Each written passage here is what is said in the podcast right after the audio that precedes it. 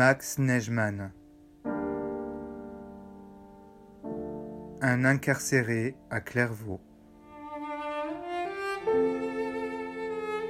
Journal 1941-1943 Traduction du yiddish par Claude Ampel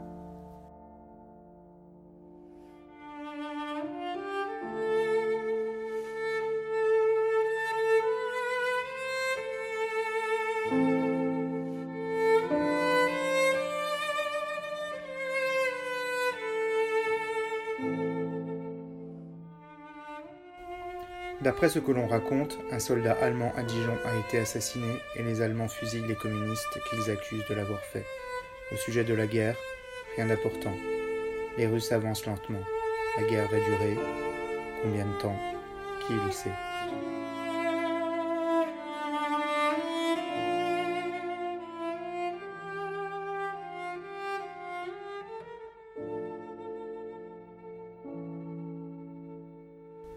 Le père de Stopper vient demain ou après-demain.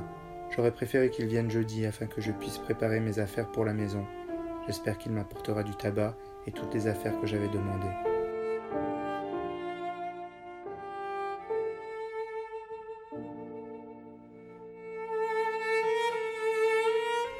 La nuit est étonnamment belle. Les étoiles brillent joyeusement, comme des diamants dans le ciel de velours. La nature reste intacte des souffrances de l'humanité sur Terre. La neige recouvre la cour et enveloppe les maisons environnantes d'un manteau d'hermine. Tout respire le calme et la paix. Soudain le vacarme, le ciel calme et couvert de diamants devient rempli de machines qui véhiculent la mort. Génie de la modernité, ce sont des avions anglais qui volent bombarder l'Italie, je crois. Ainsi va la vie. J'arrête d'écrire, je sens le froid venir de la fenêtre.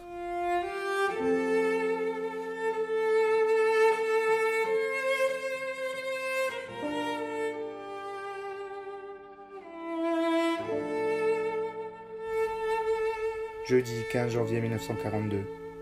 Aujourd'hui, cela fait un an que j'ai été arrêté. Déjà une année est passée.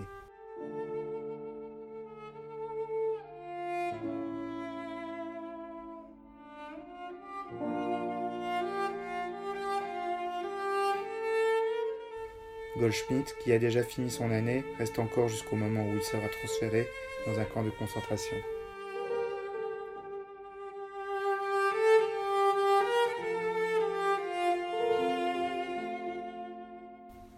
La Fouine et Wittmann sont sortis hier du mitard où ils étaient durant 28 jours.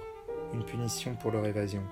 Wittmann marche, il n'est pas trop fatigué alors que la Fouine se tient à peine sur ses jambes. Il est amaigri. Nous lui donnons à manger et je pense qu'il ira mieux d'ici quelques jours.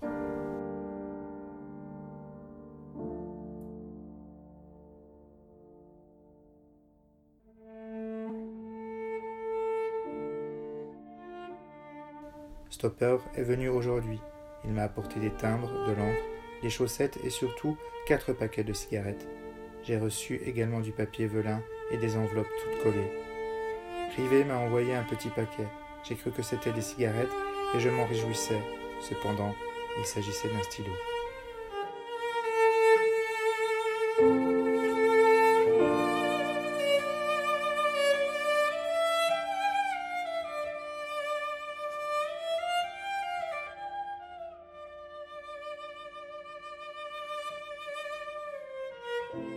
Ensuite, un paquet de gâteaux, deux oranges et deux pommes.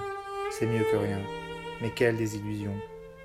J'ai pensé, j'étais persuadé que c'était du tabac, qu'il s'agissait de tabac.